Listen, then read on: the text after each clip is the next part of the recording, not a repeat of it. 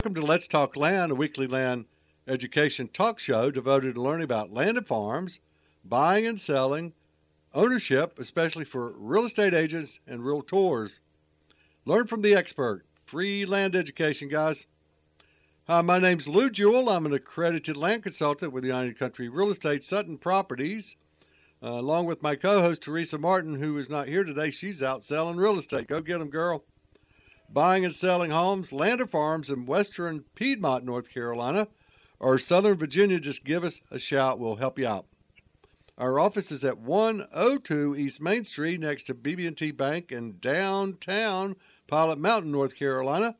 Our company website is www.allsuttonproperties.com. That's A L L S U T T O N properties.com. All of our shows are dedicated to the Realtors Land Institute staff and members. And our website for the Realtors Land Institute is www.rliland.com. Buying or selling land, you want to go to that site to identify the land men and land ladies in your market area. Uh, not every realtor understands land. There's no land education out there to say. And uh, but anyway, that's why we have our show. We'd also like to thank our sponsor this morning, uh, landhub.com, buying or selling land, landhub.com is the place to be. Program note Dr. Barbie's Ask the Doctor show will now follow this show and will air at 10 a.m. So make sure you stay tuned because Dr. Barbie always has something good. Hey, our guest today is Chip Bubela. He's an accredited land consultant. He's uh, has a designation of CAS. We're going to talk about today. Uh, he's broker owner of 10, number 10, 10X Real Estate. Welcome, Chip. Where are you calling from? I'm in Schulenburg, Texas. Uh, I called Lou. I called myself the 10X Real Estate Broker, and I'll, I'll talk about that in a little bit. Yeah, I want to know about that. Our, our, our real estate brokerage is Bubela, Team Bubela Real Estate, and we have DBA Bubela Farm and Ranch. Got you. Yeah. Thank you for correcting that. Yeah, 10X is just a it's like a, uh, you know, it's kind of like it's the 110 one rule. You got to look at 100 properties, make an offer on 10, you get one accepted. Um, it's kind of like the same philosophy. It's, you know, when we're working with our clients, a lot of people think you got to do this, this, and this to get the job done. Well, we say, well, we're going to 10x that to make sure we get the job done. A lot underestimate the amount of work it takes to get something done. But if you do the 10x rule, it's uh, you're it'll, it'll, you're guaranteed to get the job done for your client. So that's what we that's what 10x is. Uh, anyhow, I want to thank you for having me on your show today, Lou. Uh, we're only as good as our next radio show, so I'm going to make it a good one for you, hopefully. Well, we hope we can make it good for you. You're our you're our guest. You're a full-time real estate broker and president of Bubela Associates, as you mentioned. Chip has offices in Austin, uh, Schulenburg, uh, Flatonia, and Hallettsville. Did I pronounce those right? Texas. Yes, and so South Central Texas. Um, I was born and raised uh, in Schulenburg. I moved to Austin for 15 years, and I moved back out here uh, five years ago in 2015. And uh, I didn't know how to raise a family in the city. I had to get back out here as fast as I could where I grew up. And uh, I enjoy the land. Um, I grew up, you know, fishing and hunting and, and all that kind of stuff, and I and I enjoy that part. I think that's why I I like selling land. It's, it's something that uh, you can enjoy, and uh, not only can you make money off of it, but it's the thing. You know, you know, like people, a lot of people invest in gold and silver and stocks, but I like real estate because it's you can do something with it. You can fix it up. You can clean it up, and it's it's really it's therapeutic, in my opinion, to get out there and do some stuff with it. You know. Absolutely. So you're in Central Texas, right? Yes. Kind of not far from Houston, and uh, yeah, we're we are uh, we call it we have a slogan here, halfway to everywhere, because we're we are located literally in between Houston, San Antonio, Austin, uh, Victoria's below us, where it's cl- close to the coastal plains area. Um, so, I mean, we're literally 75 miles from Austin. We're 100 miles from San Antonio. We're 90 miles from Houston. And so, I mean, you get to pick your litter. If you want to go to the city and go shopping or whatever, you got, you know, all three of those are your choices. You can go to either one you want to. They're about the same distance. Um, so it's uh, and, and what's really cool about this area, Lou, is that uh, it's kind of like you have uh, another slogan we have is home of the uh, uh, the rolling plains. Like it's you have the coastal area, you have the hill country, and you have South South Texas region that just kind of all comes together in one one area. So you got a lot of different topography, and and and it's just really neat area. Yeah, that makes a difference. Like ours, we've got the uh, Blue Ridge, of course, the foothills, and then uh, and uh, it's uh, you can drive 30 minutes, and, and the whole environment changes. It's just uh, it it uh, it's very very fun, and, and you can relate to more people and more opportunities that way too. So it sounds like all roads lead to Rome, and people are rushing to get to Texas. So I guess you guys are busy down there. You know, we have a really robust economy. Um, I was reading the paper this morning just for our, our county. Our unemployment rate is still below five percent. It's like four point nine. Wow, And it's just incredible. Um, people are still at work. You can't find enough workers to do anything. Um, there is a shortage of, of workforce. No, there's no doubt um, in our area, especially with construction workers. Yeah, that's the same all over the place. Uh, you know, you're accredited land consultant like myself. Our uh, organization is um, about 76 years old, 77 years old, um, and of the 1.4 million uh, licensed realtors that are members of the National Association of Realtors, uh, our organization is one of the satellites of many uh, called the Realtors Land Institute that I mentioned in my introduction. And our designation, which uh, takes quite a bit of work and a few bucks to uh, accomplish, is the accredited land consultant designation, which uh, uh, Chip and I share together. And there's about Chip, I believe, a little over 500 ALCs right now in the United States. So we're the best of the best and the specialist that uh, has the most to offer and um, and are very Um, knowledge in land and land brokerage. I'm very proud uh, of RLI, the leadership that's there with Aubrey. Um, you know, it was no easy task to get that designation, and I think that's great. Um, I submitted my portfolio to, to Aubrey probably three or four times, and, and buddy, she kept kicking it back. Oh yeah, it's got to be right. Ten million in sales, you know, one side or the other, and uh, or both, and uh, it's got to be verified by your broker in charge or the owner. Yeah. Uh, Yeah, she kept kicking it back, and I kept it, but I was thankful that you know I was glad it was that difficult. You know, that means that it sure. No, we don't give it away. Uh, we don't give it away. Just like the other words, CCIM and SIOR and IRM and GRI and all the other designations.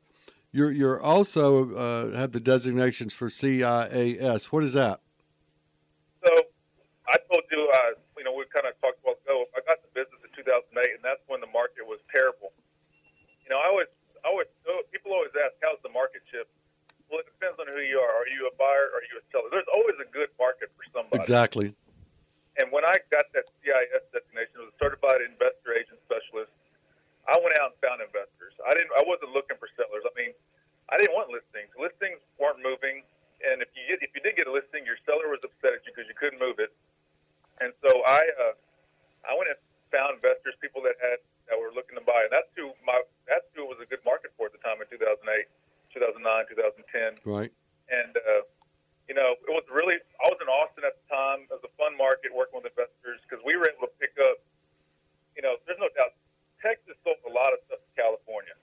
You know, in the 2000 early 2000 era, and uh, California gladly sold it back to Texas when the bottom fell out. I mean, so uh, there was uh, you know, people were buying duplexes, fourplexes. I mean, they were they were selling for three hundred thousand, and now all of a sudden you could pick them up for one hundred twenty, hundred, hundred thirty thousand dollars. Wow. And so we were picking those things up. And then in 2011, when the market turned, these same investors that sold all this stuff to, we sold it in 2014, 15, you know, for 350, 400,000. Crazy. They did they did really well. So I, that's what I did. I helped people build portfolios during that downturn, and then when the market came back, they sold those portfolios and made a, a pretty big profit. Part of this designation, I've just saw off the website, uh, has several items. One's called investment strategies, and you just gave a wonderful example of that. And then, of course, self-directed IRAs. Uh, I did a whole show on that with a company out in uh, Colorado, I believe, uh, a couple years ago. And people don't realize these um, uh, these uh, retirement plans that are managed by somebody in a in a brokerage firm that don't know you and could care less that's handling your money. You can actually move that money into a self-direct IRA with no penalties. Uh, the caveat there is my understanding. You can correct me if I'm wrong, Chip, but uh, you must have a manager for that. Sort of like doing the 1031 exchange. You cannot take constructive uh, receipt of the money. Uh, but um, you know, and then you can take that uh, money and invest part of it or all of it in the real estate portfolio. People say, you know, I don't have the money to invest in this land. I sure would love to own it. Well, my first question to them is, you have a retirement plan, and start there and explain, and then hook them up. There are not many companies that I could identify when I did that show uh, that do and manage those self direct. So, uh, but you can Google it, and of course on our my uh, show, you can go to our website and pick up that show, and it's a wonderful contact. I don't remember his name right now. And then what was Yeah, the what was the leverage options about? Um, leverage up, I guess, like you know, just financing how to leverage property and and properly, uh, you know, just knowing like your uh, uh, your debt to income ratios and and helping people, you know, lo- knowing what the banks look for. You know, uh, they they like to, you know, have uh, at least 1.2 times the amount of debt you have as Right. income on the property when investing. So you just got to know those ratios Okay, and and then it talks about key calculations. What's an example? Cash on cash return, cap, you know, knowing your cap rate. Cap rate, right? Internal rate of return. Um, yeah, Yeah, you're gonna if you invest the cash, you know, a ten percent cap rate means you get ten cents on every dollar Sure. put into the property. So just just knowing that and and knowing numbers helps people know how hard their money's working for them. You know, so you know, I have a guy that if I present him a ten cap rate deal, he'll buy it every single time. Now the hard part is finding cap rate deals at ten percent. I mean, that's there's not there's not enough money out. I mean, there's plenty of money out there, just lack of deals. So Yeah. finding deals is always the problem. No, there's plenty out there right now with all the money the government's pumped out there, for sure. Absolutely.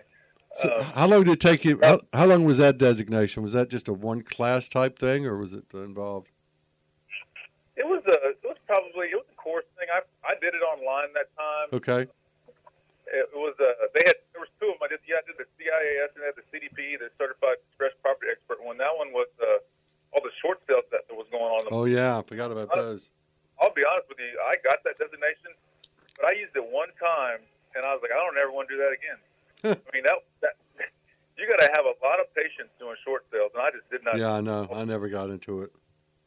No. And uh, I, what I what I did was I partnered with another CDP with a lady that was really good at it, and that's all she did. She had the office personnel set up, negotiate with the banks and all that, and I would just get a referral on that stuff. I was like, uh, she was set up for it. This is like anybody that's property management. You got to be set up for it. I knew there was a reason why I liked you, Chip. What? I said I knew there was a reason why I liked you so much.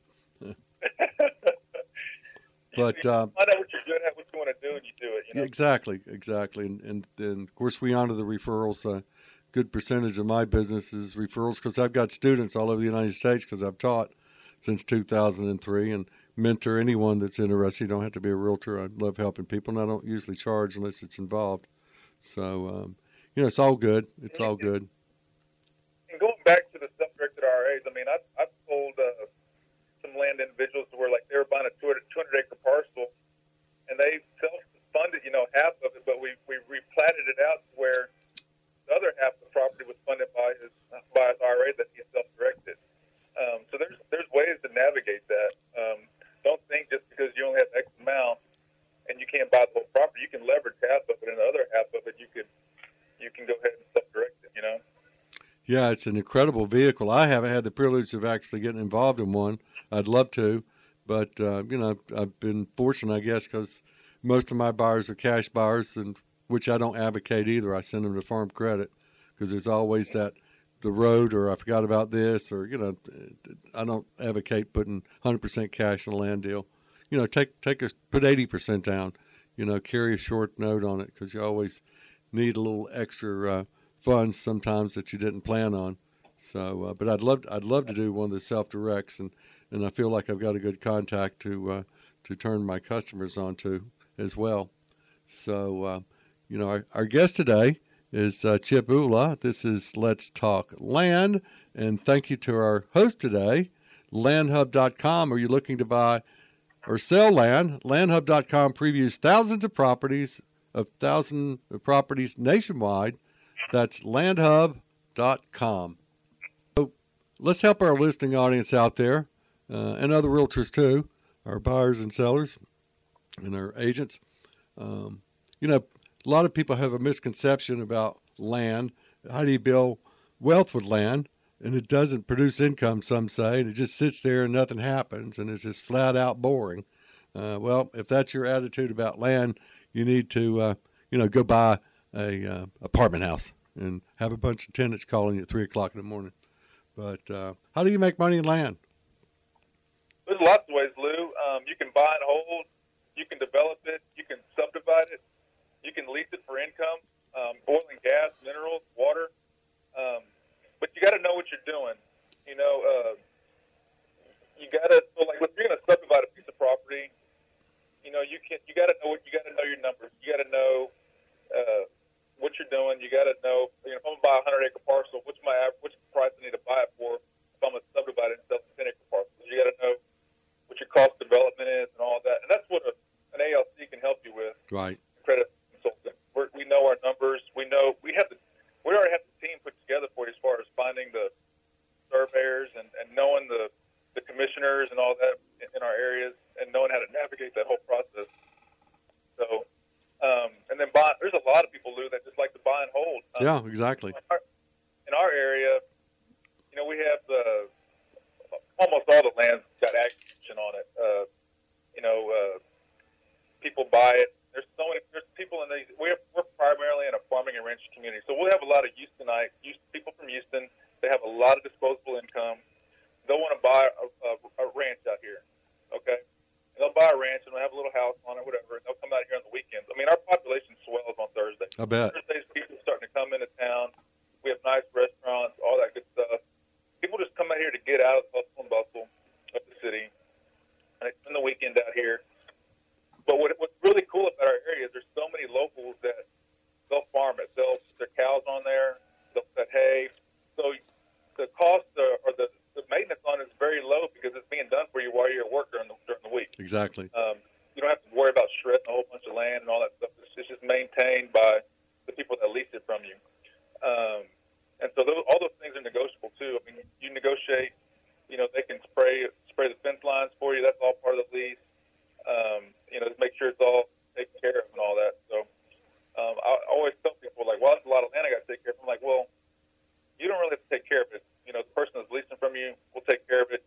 You'll have to maybe maintain a little bit around the house, you know, as far as mowing and stuff like that. But other Right. than that, it, it maintains itself. And the cool thing about land is because it's ag exempt, you don't really pay a whole lot of taxes. If anything, maybe, I mean, it's minimal. It's like 25 bucks a year or something, you know. Uh, That's terrible. I know. Who would- who would want that way- as an investment?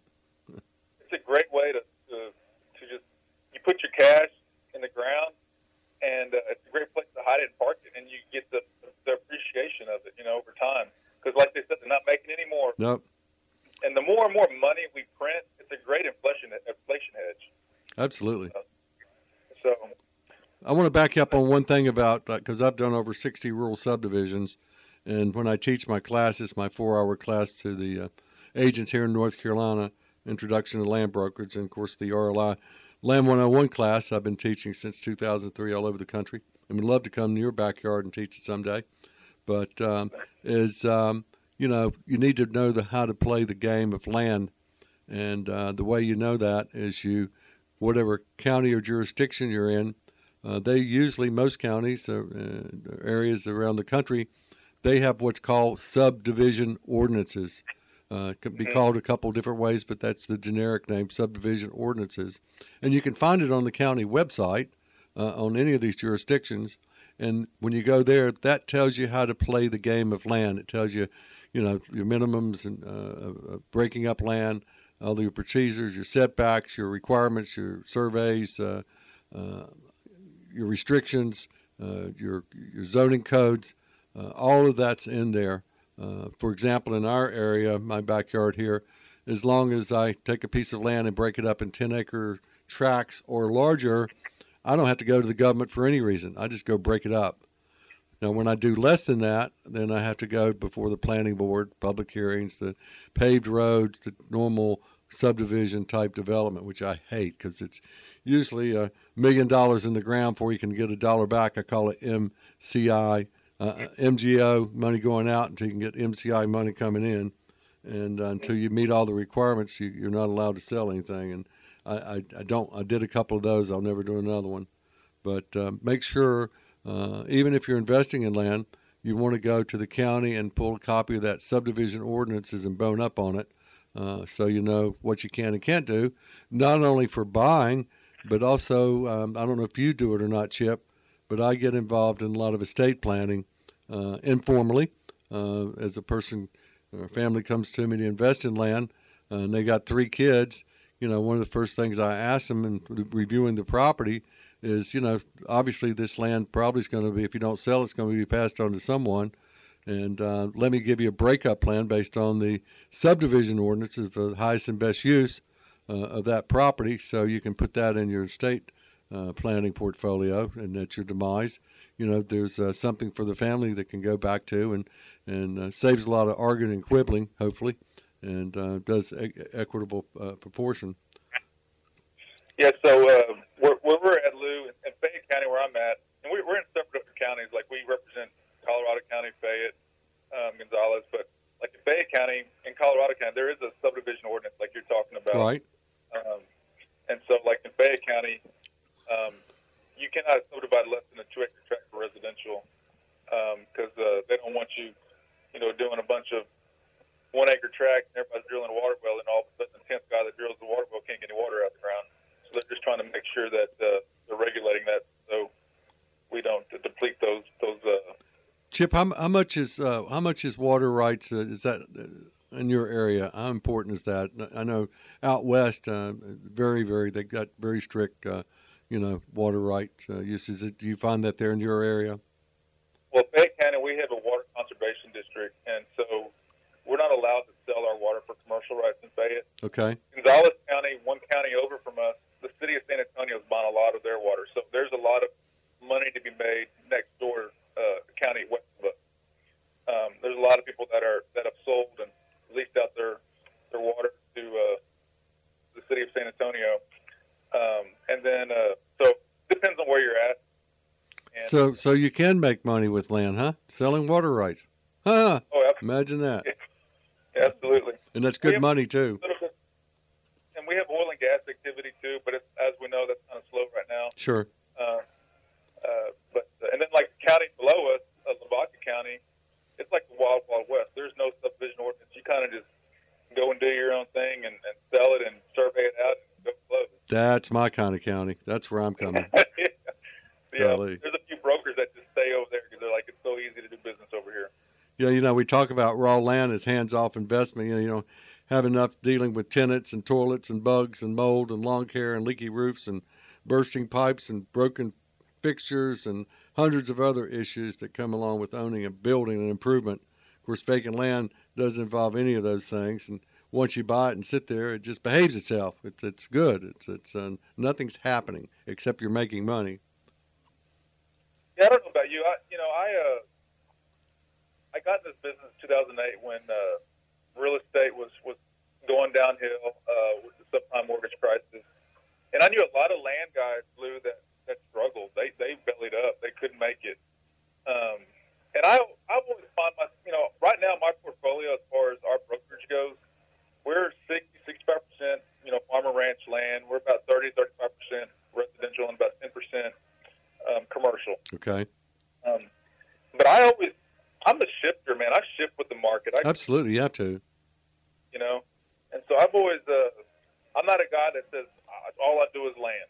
You know, that's all I'm going to do because um, I feel like uh, when things get tight, you, you're going to have to shift. You got to go where you can make money to, to put food on the table for your family. You know, so I've always been a a shifter, so so to speak. So you know, another uh, thing. Market. Go ahead. No, just another thing about land. You know, where does land come from? Um, well, God made it, but not going in that direction. But um, it comes usually from estates.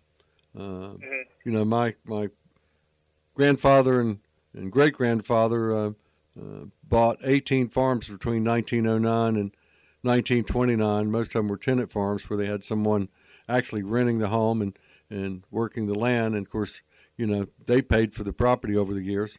And we have roughly around 900 acres, which is, you know, a fair amount of land in this part of the world, uh, but un- non contiguous, but all in the same area.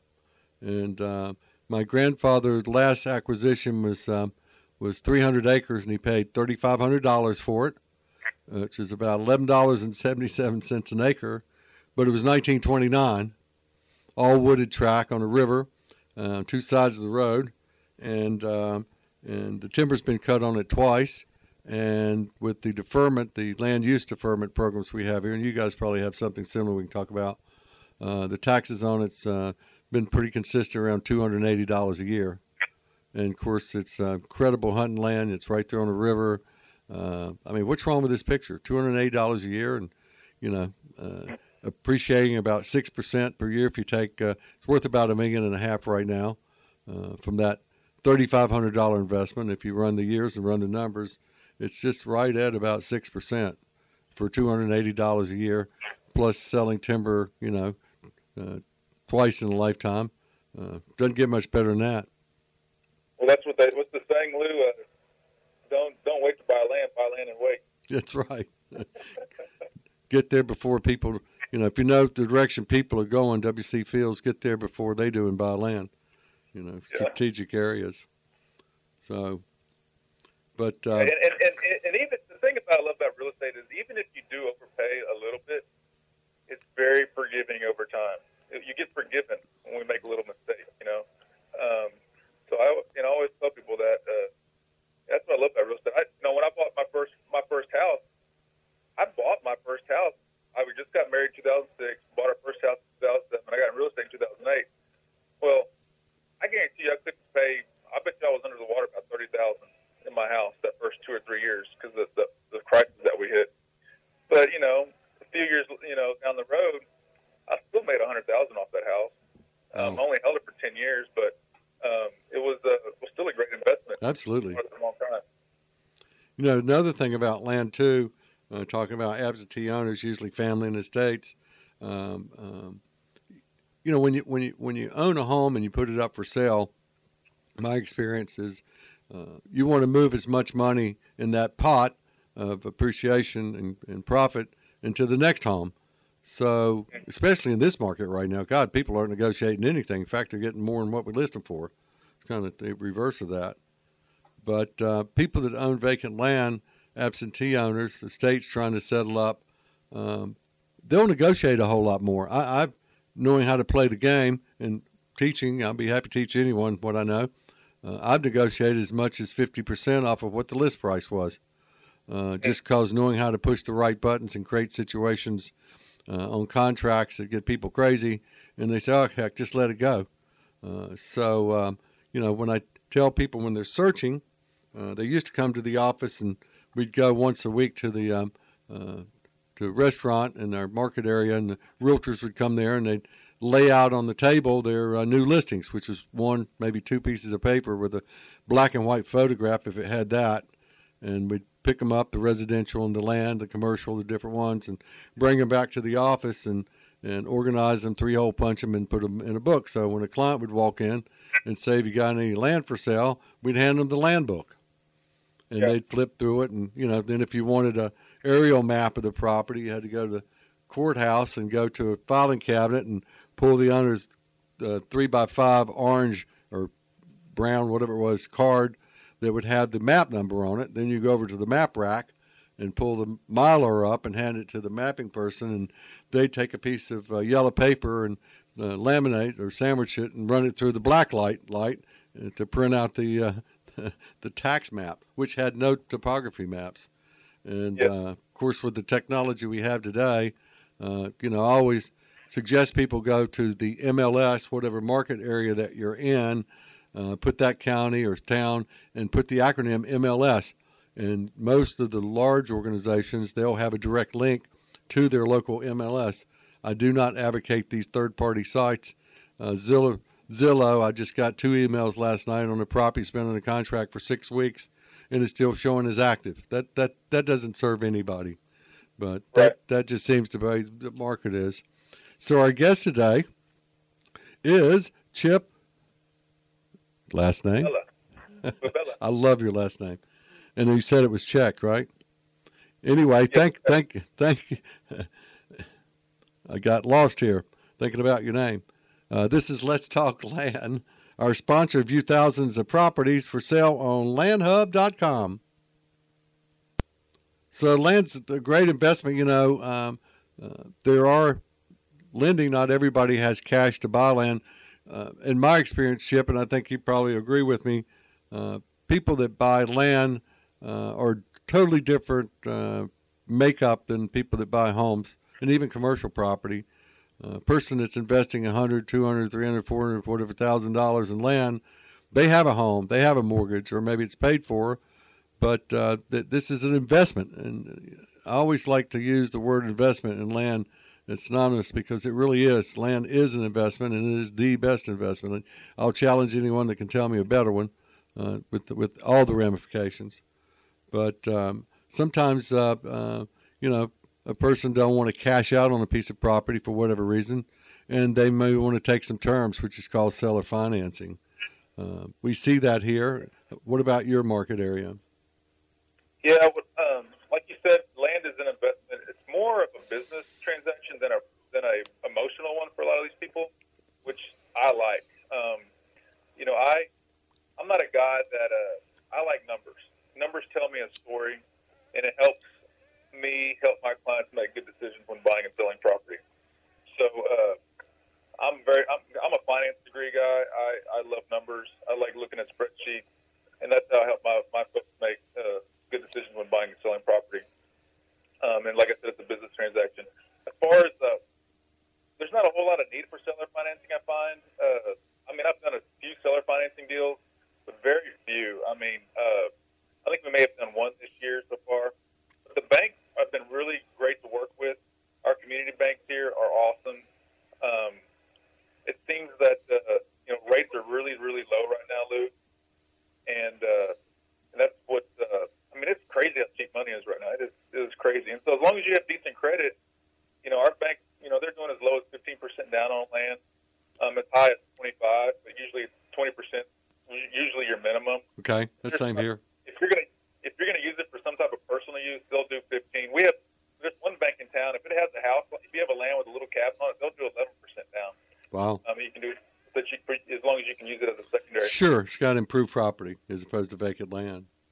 Yep. One thing, Chip, and I'm sure you're aware of this. You know, the banking industry, and I'm not real sure. I probably need to do some research on it, but we'll talk about it intelligently. But uh, it's called non-conforming loans. Uh, the banking industry nationally, anything over five acres or more, I mean 5.01 acres, five acres or more, uh, is considered a non-conforming loan. I'm talking about unimproved vacant land. And usually the banking industry wants, uh, you know, when you go buy a home, you're looking at a, you know, 3% down or 5% down or, you know, 100% financing VA is available and some of the other programs. But with land, they are wanting that 15 to 25% down based on your what the property is, the utilization of it, and also the credibility and uh, and debt ratio of the uh, of the investor, the buyer, and um, so you'll usually see interest rates right now. God, I saw one at 1.9 percent on TV the other night. I got to check that one out for a 30 year loan. Crazy. But um, yeah. you know, right now I think the last I saw was about 2.6 or 2.8 on the 30. Uh, land's going to be at least two points higher than that, and now I don't care where you go in the country. Uh, they all kind of follow the same guidelines that's been established. So, uh, yep, you'll pay a little bit more interest, uh, but uh, you know that's what it that's what it costs you to get in the game. That that little bit more interest right now is still cheap. It's really oh god, it's crazy. Oh. And the other thing too, for the person that's seller financing, uh, uh, mortgaging, holding a mortgage on a property, they really don't have a risk. Uh, one of my buddies, our ALC buddies, uh, uh, father, he's in Tennessee and Georgia, and his dad back in the 70s started buying uh, tracts of land and breaking it up. And he'd say for $53 down, you can buy land. And, yeah. and he would give you a limited title. You could do improvements or whatever you wanted and um, and and his comment was he said I can tell you how many dumpsters it takes to uh, fill up a, a, a, how many dumpsters it takes to put a double wide trailer in, but you don't really have any risk, and, and the person that's mortgaging the uh, the mortgagee of the bank. uh, you know, they uh, of the property, uh, they don't have any risk, uh, really, because any improvements that are made on the property if you foreclose on it, which is kind of a pain in the tush, you know, it those those revert back to the to the owner, and then he turns around and resells it at a higher price with the improvements. So like I said, it's it's it's pretty concrete. It's a very low very low risk uh, to do seller, seller financing. Yeah. And you're also spreading your capital gains too, as opposed to if you have gains, uh, you know, you're spreading that too. Absolutely, yeah, it's a great way to get mailbox money, no doubt about it. Um, so, you know, I have a little story. I uh, I got there's, there's a lot of folks in our area that buy and subdivided land. It's, it's one of the things that we see happen, Lou, is the, the, the average man nowadays can't afford to buy 100 acres, but they can afford to buy, you know, 10 to 15 acres. And so you're seeing a lot of people subdividing land. They found it a great way to to to uh, make a little extra money, and it's, it's a great investment. So, but you got to find the right property, right? You need road front. Location, location, location. I've, Yeah. like I said, I've done over 60 subdivisions. I did one. I bought 202 acres, and by the time it was surveyed, it was 208. Uh, which uh, old surveys you either pick up, sometimes you lose. But I broke it up into th- 36 tracks. Uh, we had a uh, what's called a five lot subdivision. So I used the road frontage to make one acre lots, which I was getting like 15,000 uh, a lot on. I was only paying uh, what did I pay for that back then? Think it was like $1,875 an acre. And then I had one large tract that was like 40 acres, but it was kind of wet and bottom land uh, with a couple building sites. I sold it out in 18 months. A year later, I went down the road. One of my buddies had a family farm and he wanted to break it up, and it had a state road going into it, dead end. Uh, so I did a major subdivision there with the planning board, all the stuff. But uh, the back part was 180 acres, so I made 18 10 acre lots, which several of them joined the river. And Chip, you know, this day there's two 10 acre tracts and three lots that have never sold. And I did this project in 2003. It's right down the road. Yeah. Yeah. So you, you just don't know. It's it, that's the risk in developing. Okay, I mean you can always get rid of it, but uh, you know your, your spreadsheet may not come out the way you planned it. But I did okay on them. I, went, I took a class in Waco, Texas. It was a it was a an ALC class or RLI class, I should say. And uh, the guy that was uh, that was teaching it, he was from uh, town between Waco and the, and and and and, uh, and Austin. I forget the name of the town. Hillsboro is where it was at. Hillsboro, Anyways, the guy was that was there. He he was talking about how him and his dad did a development like you're talking about, and uh, there's another broker there, and he's like, yeah, he's like, I remember when that subdivision went, you know, when y'all did that. He goes, that was 35 years ago. And the guy was like, he said, you know what? He said, we finally sold our last lot a month ago. Wow. Yeah, exactly. Hey, one thing about RLI too, just for to give them a shoot, you know, we have ten courses right now, and that varies in time and place. We've had as many as fifteen, but we've kind of scaled them back down. But um, you do not have to be a real estate agent or a realtor to take any of our two-day courses. Uh, we get a lot. I know over the years I've had uh, attorneys in mind. I've had uh, uh, bank bank uh, representatives in mind. I've had property owners come, you know, just to learn about their property and what they can do with it. And uh, you're talking about a bunch of hungry real estate agents when you got a person that comes to a class that owns property. they're all ganging around and trying to give them their business card because they want the listing. But but our classes are open to anyone, and we have an annual land conference. Uh, it's supposed to be in San Antonio, Texas. I wanted to go to the Alamo so bad and uh, in March, and we canceled it and did it virtually, which was incredible production. But uh, you're welcome. To, we usually do them in the end of March, end of March, first of April, and uh, have about four, three, four hundred uh, RLI ALCs plus guests, and some of the top speakers in the country on current events, what's going on now, uh, and what the future is, and uh, so the public's always welcome to uh, get involved with us and uh, check us out on the www.rliland.com website. And uh, definitely look for ALCs uh, and even just our members because these are people that's interested in land and land brokerage. And some of them might be just starting out and hadn't taken all the courses yet but the, you'll find that we know who to call and that's the one beautiful thing about organizations the family that we have we have the best landman, the best landladies in the country, uh, and everyone's always willing to help, and they're not sticking their hand out. So, uh, You know, the, the wonderful thing about RLI, Lou, is the education is wonderful. I mean, I'm so huge in education. I don't ever want to stop learning. I, I'm gonna be, if I was to be 85, I'm still gonna want to learn. I'm not. I have a growth mindset. Want to continue to get better every single day that I possibly can. Well, you'll find Education, yeah, you'll find that uh, our industry, I mean, it's stats, it's proven that uh, the agents that have these little acronyms beside their name uh, usually uh, make more money. Uh, and because of their knowledge and they know how to play the game. People think just because you're a real estate agent, you can do anything. And of course, we have code of ethics uh, that's uh, over 100 years old. I think it's uh, one of the oldest. Uh, we're self-policing, is what it means. Uh, we don't go outside when we have internal problems with agent to agent or like that. But uh, you know, the commission, real estate commissions, are set up to protect the public out there, not the realtors. So they they advocate protecting the public. But yeah. uh, you know, a license guarantees you nothing. exactly, It gets you in the it gets you in the game, but it guarantees you nothing. no, exactly. And uh, but another thing about RLI, and I'm gonna tell you something that was so incredible, Lou, is when I got my ALC, I guess it goes out in email.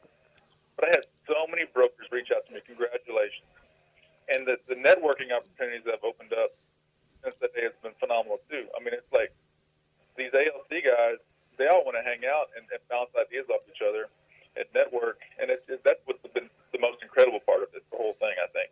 Well, you know, at these ALC, con- I mean, the the, R, the R, RLI conferences, part of it is we have the haves and wants, where you know, as an agent, I as an agent, we may have one or two or more properties that we want to showcase, and they give us like two minutes or three minutes, I think, to uh, present that on a video slide or dr- drone or whatever you got there, and handouts, and then uh, and everybody has a number, and then you have the excuse me, you have the wants.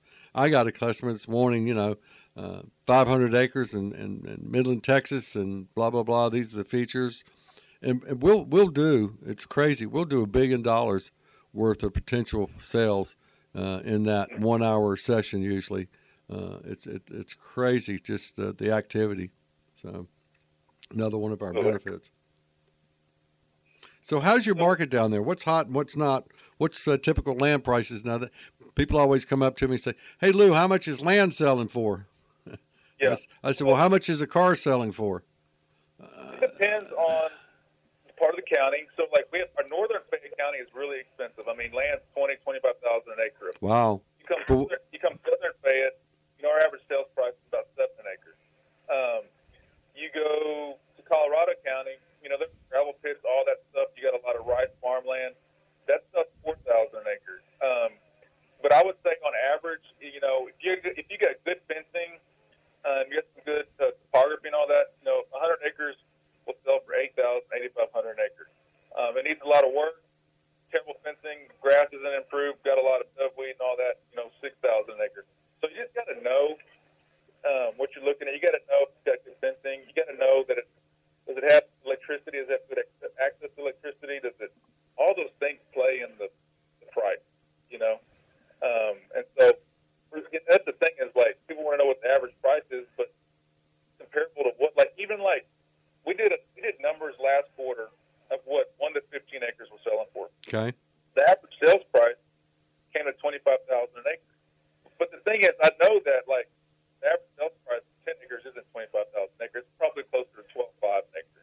Okay. You know, but that's what what it averages out to. It could be that more two acre stuff was selling that month. You know what I mean? Sure. So you, you got to know what you're looking at and and uh, that sort of thing. But I would say if I could if I could talk to God and He can make more land for me, the one thing I want Him to make is more 10 to 15 acre tracts, half wooded, half wooded, half open with a pond. Well, uh, please forgive me upstairs, but you're talking to him right now.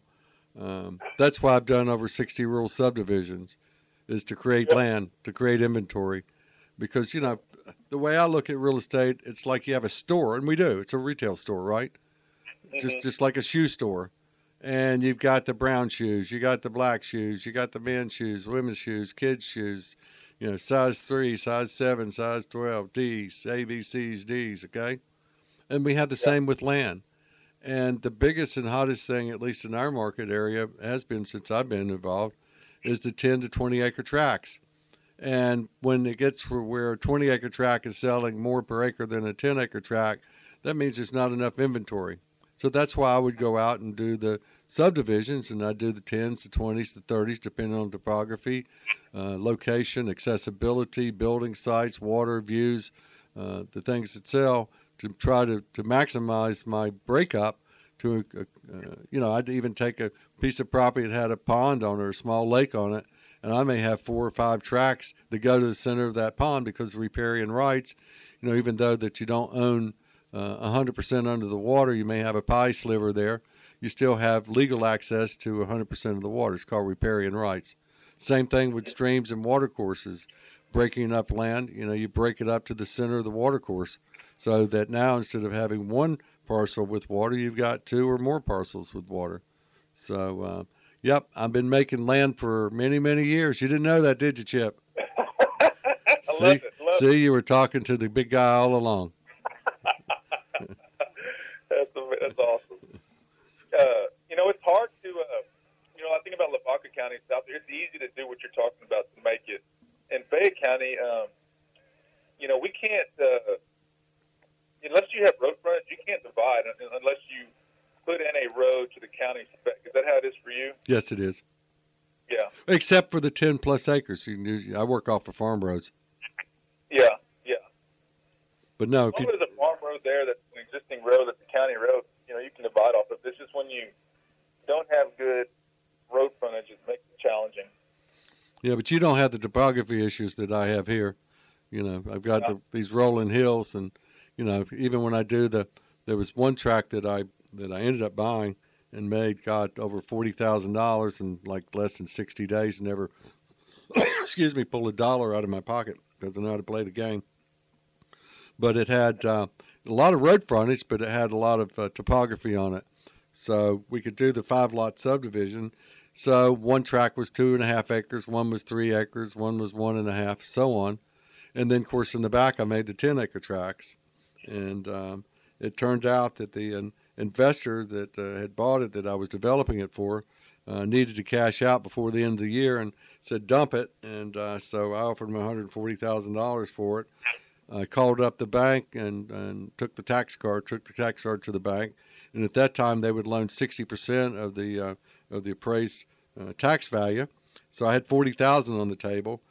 I knew it had good timber because two of my timber buyers, they always used to stop by my office and say, You listed any good timber tracks? And, you know, I'd send them to the ones I had. And one guy said, Well, if somebody buys this property, I'll give you $80,000 for it. If, and the other one came in, you know, and a couple of weeks later and says, Hey, that property, I went and looked at. If somebody buys it and they want to sell the timber, I'll give them 90000 for it. Well, I, I know they're very conservative with their numbers because, uh, you know, I know how they play the game. So I knew I had 40. I needed 140, and I knew I had at least 100 on my timber just based off of those two uh, observations. So I called my uh, forester up, and I said, "Bill, I said, get over there and cruise this uh, this timber. It's about 39 acres left, and uh, and uh, I want to put it in a seal bid auction." You know, uh, and I, but I want I need to get this thing closed before December 31st. And he went out and cruised it. It had 587,000 board feet of timber, 40% veneers, uh, 17,000 board feet of pine, and uh, and we put it out there. Well, we had an auction, and there were uh, three people that um, faxed or emailed or whatever they did with their bids. They were in a sealed envelope, and the two gentlemen, one that offered 80 and one that offered 90, was there with their envelopes. And uh, one of them said, "I'm gonna park down the hill." So the other guy doesn't see me until about five minutes before, and then I'll pull up. And I was, he said, watch his hands. And um, and uh, uh, when I got there, his hand was in his front right hand pocket. He had bib overalls on. And Yeah. then when he saw this guy pull up his competition, he uh, now put his hand in the back right hand pocket. And then, of course, when the, the uh, auctioneer laid the envelopes out on the on the bid, the three that had been phoned in, he could see the names of the of the companies that were bidding. And now he reached his hand in his back left hand pocket. and then when my other guy laid his down, he looked him in the eye, and they stared at each other. And he put, put his hand in his front left hand pocket, and that's the one he laid. He had four bids in his pockets. Yeah, he knew what he was doing. And so when when when they opened them all up, you know, one was ninety eight thousand, when one was one hundred and five, and like that. And when we got down to him, now this is the one that offered eighty thousand dollars for the timber, and you know it hadn't been three months, maybe four at the most, since he gave me that figure. You know, timber didn't change that much. He paid one hundred twenty-eight thousand seven hundred forty-two dollars and thirty-six cents. I'll never forget that number for the same timber he'd uh, offered to pay eighty thousand dollars for. So yeah. you know, knowing how to play the game, uh, you know, and, and uh, it's the best real estate deal I've ever done in my life. And then I yeah. sold, sold the property. They clear cut it, and I sold the property to uh, two of the adjoining property owners for eighteen hundred dollars an acre. You know, and that put more money in my pocket. So um, I had little capital gains that year, but that was okay. It's a great story. But that's what's fun about real estate and what's fun about land, and it's it's it's it always amazing. Some of the best friends in my life have been people that have been my clients. Uh, you know, even when I first started, and and to watch what they do with the property and how they improve it, and watch the kids grow up, and and um, you know, and, you know, we also get into situations too, Chip, where you know a person's looking for 30 acres. They've got certain criteria they're looking for, 10 or more acres of open land. See, we've got timber here. You don't have that down there, but you got other issues and other things, uh, benefits. And uh, so, you know, they've got money to, uh, you know, to spend, but they say 200,000, I don't want to go over that. And that's fine. I mean, it's their money. And we're out there looking and we can't find anything that fits that criteria with that amount of money. But now we found something that's $280,000 and it's more land than what they wanted, but they have the ability to buy it. So I say, let's go ahead and buy it. And then what we'll do is we'll cut off the parts that you don't want, okay? And we'll sell those off and put that money back in your pocket. So maybe you're paying four or five thousand dollars an acre, but now we turn around and we make some lots that we're selling for twenty thousand dollars an acre. You know, so actually, you know, it's actually giving them uh, some return on their investment fairly quickly to achieve the goal that they want. I've done several of those over the years, and uh, th- gotta, those are enjoyable. Being creative is a part being a good real estate broker. It's uh, you know, uh, I think everybody that does real estate, you you you're going to have to be creative. If you get to the closing table, you're creative, um, and so that that's part of it, which is fun. One of my favorite things, and I, I don't know, I've done it for a number of years. Once I get my class started, we always do the Pledge of Allegiance. If you're in any land class that, and I know RLI or any mine, we're going to do that Pledge of Allegiance uh, to start off with and uh, do the introductions. And once that happens, I'll look around the room and I'll say, you know, I just observed something, guys. You know, I I don't think we're real estate agents, and I don't think we're realtors. Chip, to get real quiet, uh-huh. and then eventually one of them will say, "Well, Lou, what are we?" And I say, "Well, it's just my opinion, but I think we're professional problem solvers." And I think that's what we do because, you know, in my almost 30 years, it always starts out with Lou or Chip. Hey, I got a problem. I need to buy something. Hey, Lou, Chip, I got a problem. I need to sell something, right? That's how it starts. And then once we take that assignment, Chip, you know, until we conclude the process, it's yan, yan, yan, yan, yan, yan. The president show up, da da da da da da da da da da. And we're always in the middle and, uh, and uh, solving the problems. So, um, I also say now, you know, not everybody, God didn't give us all the ability to solve our own problems. And, you know, there might be one or two of in this room, and you see the door you came in uh, at the first uh, break, you might want to just go out that door and keep walking and maybe be a used car salesman. Because we have enough problem dealing with agents that can't solve problems, you know. but that's kind of a hard way to start a class, but that's kind of the way I do it but I've never had anybody leave. But it's it's in it is true. We are professional problem solvers. Yeah, I always think about the definition of a coach is taking you from where you are to where you want to be. That's what I try to. Do. I love that. I love that. So, what other tricks you got out there? What kind of other tricks? Yeah, unique things that you've done. I've done a lot of things. I've uh, I'm very so like my my values are my faith, my family. Um, my community, and my work. I love those. Those are my four pillars of my life. My you got it. My family, my work, and my community. Um, so I'm on city council here locally in my community. Good for you. Uh, um, we've got uh, we're I franchised a, a couple anytime fitness gyms. My wife's in the fitness, so we got that going on. We also have an, an insurance agency too. Wow. So uh, we're all in the we're in the real estate, insurance, and health business. I guess you could say um, there's a there's a lot going on. I, we built a team over the years, so I don't. I spend 95 percent of my time in the real estate world. Um, I do attend some of the meetings for the anytime stuff and, and the insurance, but the, uh, we're very busy. Uh, sometimes too busy. But uh, I've got three wonderful daughters at home, um, all under the age of, of 11, and so that, that keeps us busy too. But uh, I don't know. I, I, I enjoy business. I, I enjoy the real estate business. I think it's one of the it's the best business in the world. Where do you think where do you think uh, all this is going uh, in the short term and the immediate term? Long term, that's kind of hard to do. Well, all of it is really. What what do you see coming up here uh, in the next say twelve months for the land? I see. I see. Uh, I see uh, uh, a lot of people moving out here, Lou. It's, Yep. Uh, ever since COVID hit, um, uh, people are wanting to get some elbow room. Um, I've had I've had people. I've sold two million dollar properties this year. Um, people that were on the fence, they kept driving down here every now and again on the weekends. Hey, we want to look at this. Hey, we want to look at that. You know, for a couple of years, and then all of a sudden, bam, COVID hit. We're ready. Let, let's go and pull the trigger on something. You know, so it got people off the fence. Um, is what it did for a lot of people. well, That's just. For, go ahead. No, no, I, I, same thing, and I hear it because you know I do shows all over the country with uh, incredible folks like yourself, Chip, and appreciate you being on the show today and making your contributions.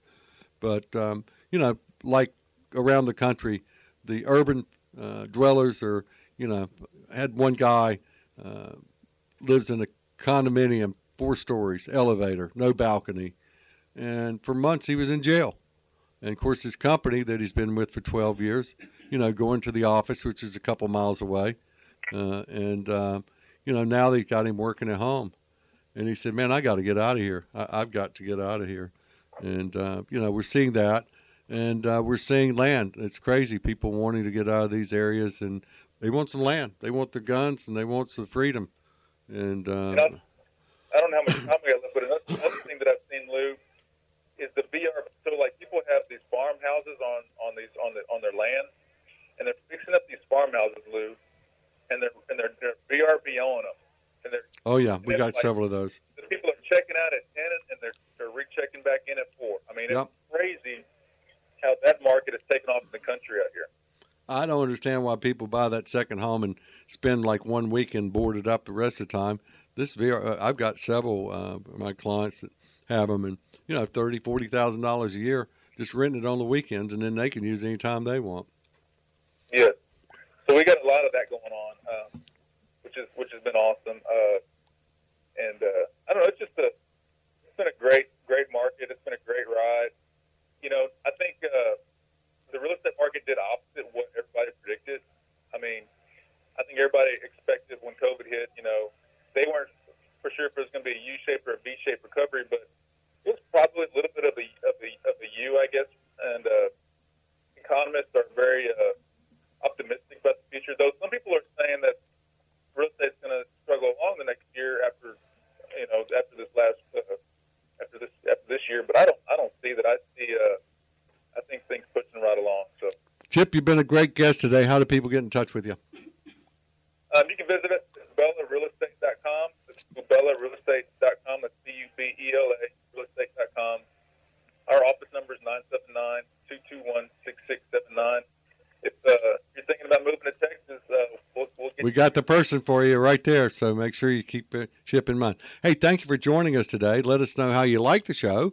If you have any questions or topics you'd like to suggest, we would appreciate them. All questions are welcome, and all of our guests may be emailed with your questions or comments as well.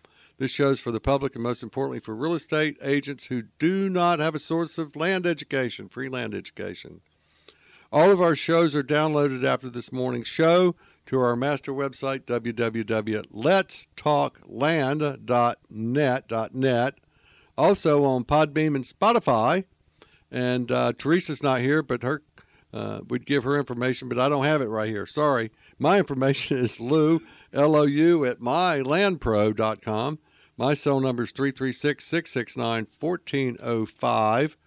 And we'd like to thank our sponsor today, landhub.com. Are you looking to buy, sell land? Landhub.com previews thousands of properties nationwide. That's landhub.com. Rodney, how to get us here at the station? Well, they can go to our website, Lou. They can go to WKTE1090.com, and also they can download the Simple Radio app and hear us anywhere in the world and universe. Oh, we added the universe. Yeah. Oh, cool. You didn't see simple, that on our website? Simple radio app. That's okay. right. So, Chip, you can p- pass that around. Yeah. Okay. And we only play happy, happy music. Got to have happy music. Mhm. It is a great station, beach music and oldies. That's right.